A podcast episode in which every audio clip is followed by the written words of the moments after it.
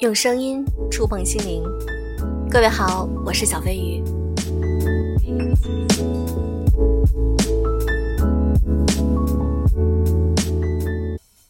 这半个多月之前，科迪十年沉梦。那么在这很漫长的假期中，我知道有很多小伙伴的厨艺精进了不少。慢下来的生活，不知道你有怎样的体验？今天我想和大家分享一篇作者艾米亚的文章。从今天起，只关心粮食、蔬菜。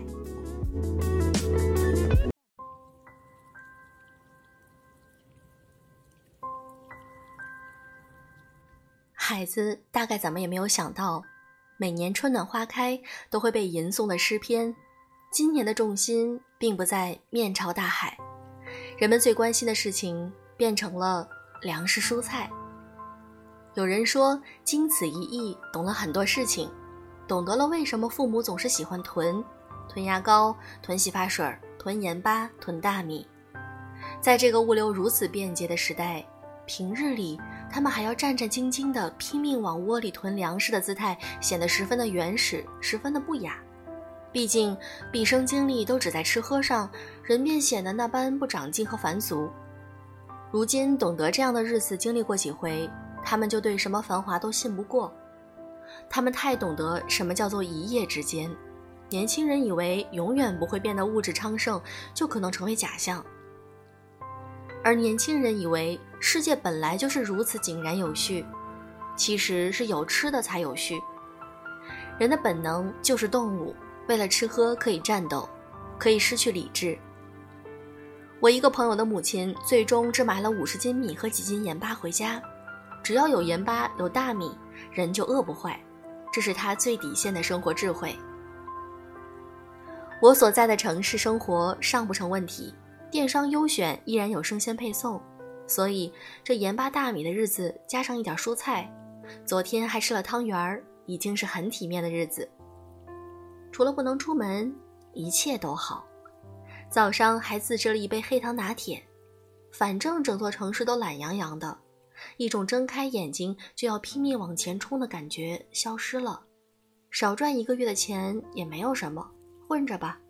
二零二零，活着就是胜利。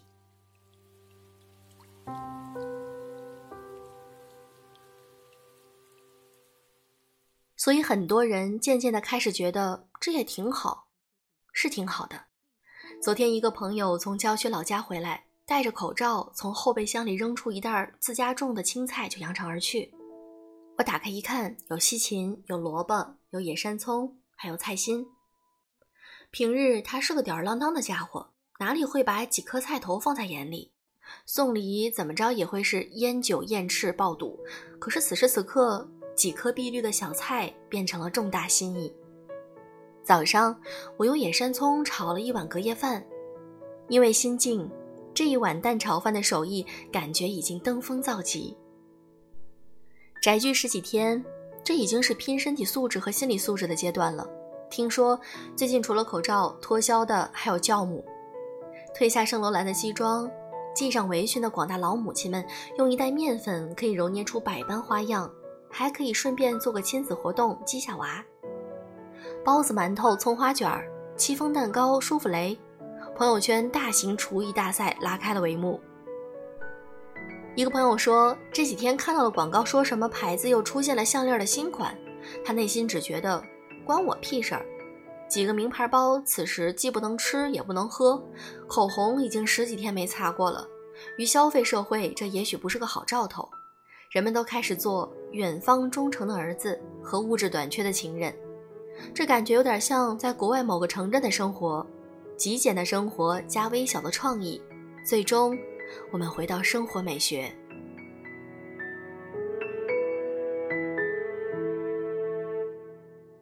有妻子说，丈夫宅不住了，每天申请倒垃圾，成了放风时间。他在楼上看着发福的他，戴着口罩，在楼下像个熊猫阿宝一样做广播体操，偷偷录下来，放给全家人一乐。也许多年过去，一看这个架势，就知道。这是二零二零年。若不是此意，今天也是阳光甚好。在日语里，这种阴霾几日又晴起来，最适合走动的天气被称之为日和，东京日和那种日和。若不是此意，二月份长沙某个艺术馆还会有荒木经惟的展出。可是此刻就会想起荒木阳子问经纬的那句：“何时还会再风生水起？”并不知道，这几天总会有人问：“等到可以出门，你会去做什么？”也许期待的是那种蓬勃而出的报复性的消费，但是我想不会的。风浪过后，站上甲板的人们从来不会狂热起舞，他们只是微笑。起床、清扫、烹饪。饮茶、读书、写字、观影，同家人闲坐，灯火可亲，这样的日子过久后，当真容易上瘾。这半月之闲，可抵十年沉梦。祝好梦。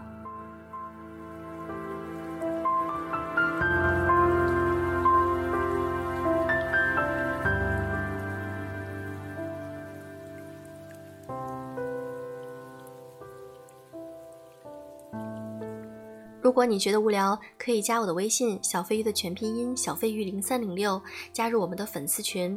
在粉丝群里，你可以和大家聊一聊天，也许会觉得心情更舒畅了。好了，感谢收听，祝各位晚安。